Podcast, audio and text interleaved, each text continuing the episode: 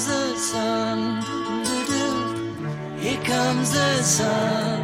I say it's alright.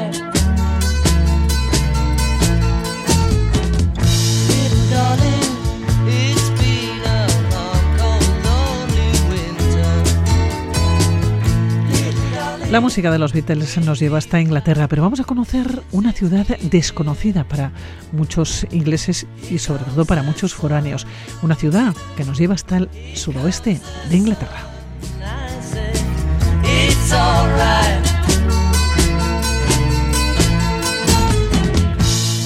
Fue fundada como un complejo termal por los romanos, pero antes existía un santuario celta.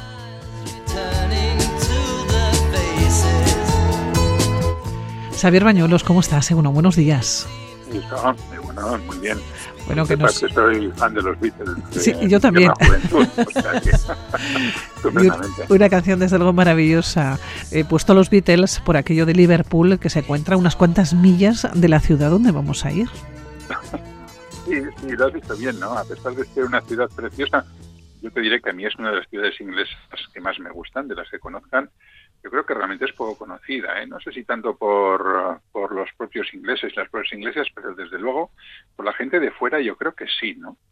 Y bueno, está ahí, efectivamente, en el suroeste de Inglaterra, en la frontera con, con Gales. Vamos, tan cerca de la frontera que dista de ella tan solo 35 kilómetros. Y por carretera, en 80 kilómetros, estás eh, en Cardiff. De Londres, más o menos, a cuánto estará, unos 156 kilómetros. Pero bueno, yo diría que la capital de referencia es Bristol porque está al ladito, vamos, está apenas a, a 20 kilómetros, ¿no? Luego la ciudad está en el condado ceremonial de Somerset, que es una de estas unidades administrativas un tanto peculiares que tienen los ingleses, ¿no? Porque ya sabes que los ingleses dividen el país en regiones, condados, distritos y parroquias.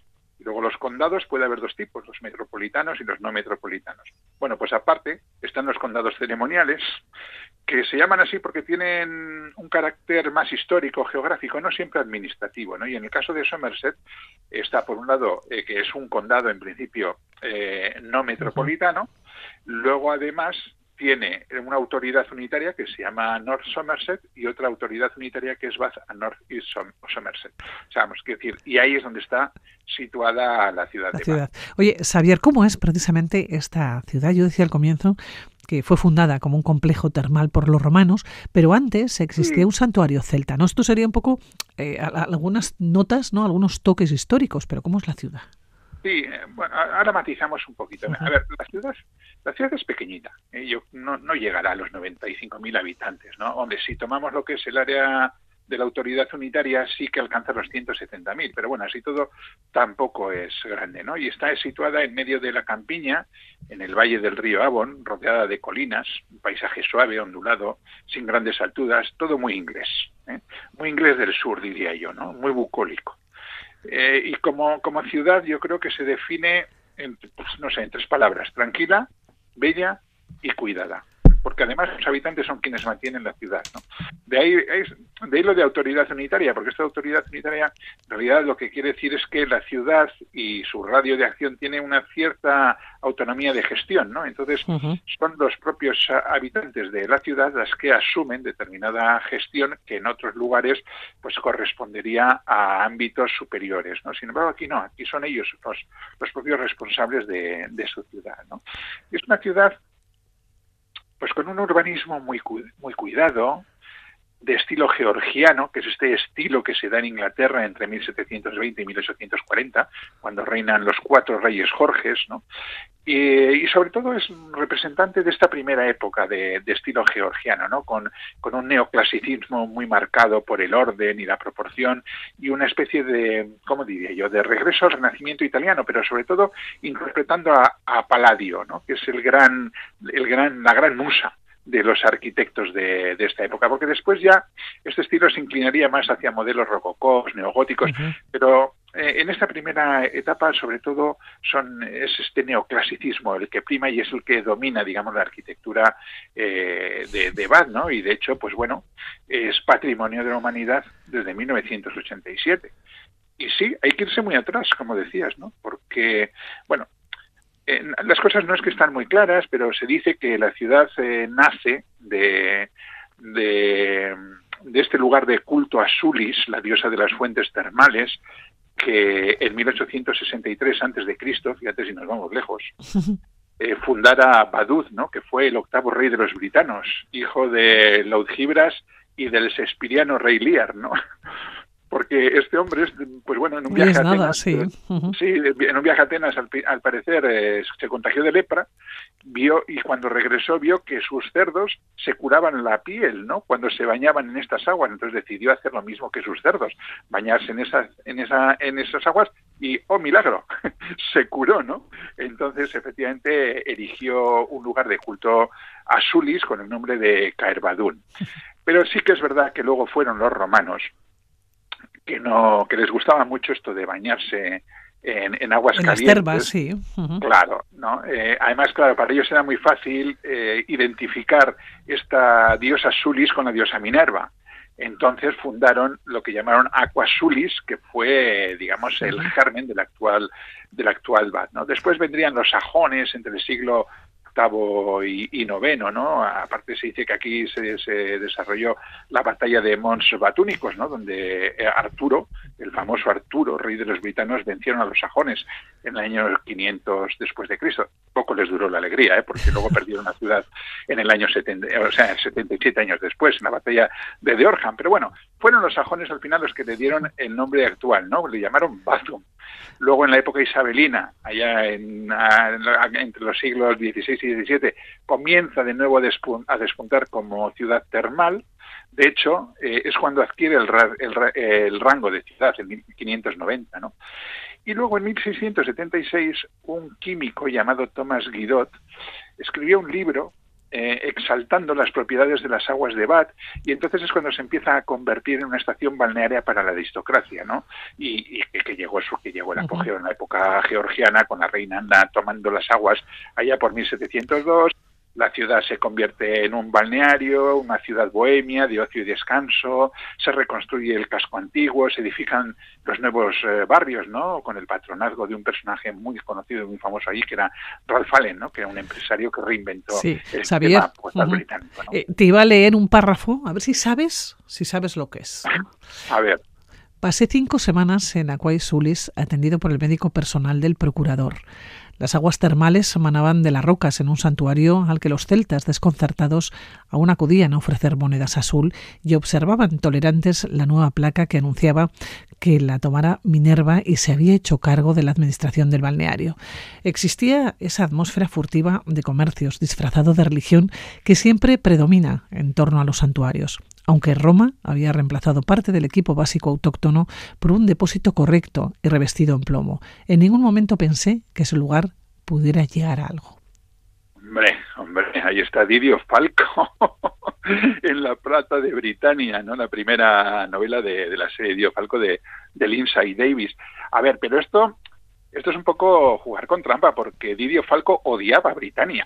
¿eh? Didio Falco era es el personaje principal de una serie de no sé si son 20 novelas de yo me las he leído casi todas de Lindsay Davis donde este personaje es un detective privado, es novela negra en la época de Vespasiano. Y en la primera de sus novelas tiene que trasladarse precisamente a Britania a hacer una investigación sobre el robo de plomo y de lingotes de plata y demás. ¿no? Y efectivamente va aquí a, Aquasulis, pero claro, es que Didio Falco odiaba a Britania. No, es que no le gustaba ni viajar, no le gustaba ni salir de Roma. Así que no tenía una, una, opinión muy buena ni de Britania, ni de, ni de Aquasulis, ni de nada que tuviera que ver con las islas. ¿no? Bueno, en esta ciudad también vivió Jane Austen, pero se marchó, se marchó pitando.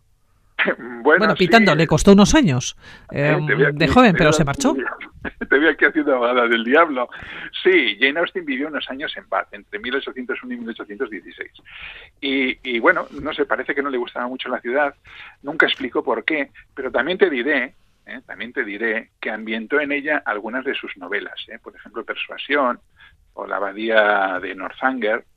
Eh, gustarle, no sé si le gustó, pero desde luego la marcó como para como para escribir sobre ella y ambientar en ella sus, sus, novelas. ¿no? A ver, no sé lo que es vivir en Bath, porque yo no he vivido allí, pero desde luego puedo asegurar que para visitarla es una auténtica gozada. Bueno, pues nos vamos a esa visita ¿Qué tenemos que hacer? Porque es una ciudad que es pequeña, eh, nos hablabas um, del número de habitantes, no llegaba a 100.000, aunque bueno, depende, depende efectivamente no lo que se esté controlando, lo que se esté contando. Pero ¿qué tenemos que ver? ¿Qué no podemos dejar de visitar? Pues fíjate, es pequeña, pero tiene más de 5.000 edificios protegidos, ¿eh? que se dice pronto. Hombre, a ver, lo primero, lógicamente, son los baños romanos, ¿no? Del 54 después de Cristo, que son una auténtica gozada. Aparte que están muy bien conservados y eh, además eh, tienen la estructura clásica con su frigidarium, con su temparium, con su caldarium, eh, sus columnas, sus piscinas. Son una auténtica preciosidad. Luego, pues no sé, tenemos la abadía de Bath, ¿no? Con ese, gótico perpendicular inglés tan característico de, la isla, ¿no? Eh, y luego, por supuesto, todas las, eh, las, obras arquitectónicas de los Good, padre e hijo, ¿no? Que estaban vinculadas al patrocinio de, de Ralph Allen, ¿no? Eh, por ejemplo, pues no sé, obras señeras, ¿no? Royal Crescent, de John Good el joven, que era el hijo, una obra de 1774, con esa fachada sobre una curva elíptica no sé, que a veces parece un, ágora, ¿no? Un, foro romano, ¿no? Bueno, lo estamos apuntando todo, ¿eh? Para cuando vayamos. Sí, sí, o, por ejemplo de Circus, ¿no? Que, cuyo diseño era de su padre, de John Guth el viejo, aunque fue finalizado por su hijo, murió antes de poner eh, la segunda piedra al de Círculos, ¿no? Estamos hablando de 1768 cuando se finalizó. Y esta sí que es una recreación paladiana canónica, canónica perdona, como lo es también el Putney Bridge, ¿no? Este es de otro arquitecto, de Robert Adam, de 1773, pero que seguía un poco las mismas pautas eh, de este estilo georgiano, ¿no? Es eh, es un puente habitado. En el mundo hay tan solo, pues no sé, cuatro o cinco puentes eh, habitados, ¿no? Pues no sé, por ejemplo, Rialto, el Ponte Vecchio. De hecho, de hecho, si tú miras el, el Putney Bridge, enseguida te acuerdas de, Florencia y su Ponte Vecchio, ¿no? Pero sin embargo, no está inspirado en él. Está nuevamente inspirado en la obra de, de Palladio y probablemente sea, pues igual, el único eh, puente paladiano, de los únicos puentes paladianos de, del mundo, ¿no? Y luego es muy bonito cuando miras al río, bueno, porque tiene un, desagüe muy, muy, muy apuntado en forma de, herradura, ¿no? Muy, muy chulo. ¿Qué más cosas? Pues Royal Victoria Park con su jardín botánico y el obelisco triangular eh, dedicado a la princesa Victoria antes de que fuera reina, eh, no sé, navegar por el Avon o incluso hacer algún viaje en globo que, te, ofrecen también y ver toda la ciudad y su campiña. Y luego muy cerquita, por ejemplo, tienes lugares, apenas a tres kilómetros está eh, Claverton Manor, que es una pues una mansión ¿no? que se convirtió en museo eh, americano y además tiene digo americano porque porque bueno está dedicado ¿no? a, América y tiene sus unos jardines preciosos o un poquito más lejos en a 15 kilómetros está Dirham Park que con su castillo barroco, bueno, castillo, más que castillo, el típico palacio inglés, ¿no? Que vemos en todas las películas de, época. O sea, hay, hay, hay un montón de cosas para ver y sobre todo es una ciudad muy paseable, porque como tiene un tamaño muy pequeñito, ¿no? pues es, es, es ideal para, para pasearla y recorrerla bien. Podemos llegar desde Londres podemos llegar desde Bristol, que nos decías que es la ciudad que está más cerca de, de Bath, y por cierto es una ciudad que es muy festivalera, ¿no? La ciudad culturalmente es muy activa. Sí, sí, es muy festivalera, tiene, tiene varios teatros con sede tan pequeña y tiene eh, programación todo el año. Y luego, pues tienes un festival internacional de, música en mayo, junio, igual se está celebrando ahora mismo. Eh, no lo he mirado, la verdad. Está el festival de cine que se celebra en octubre.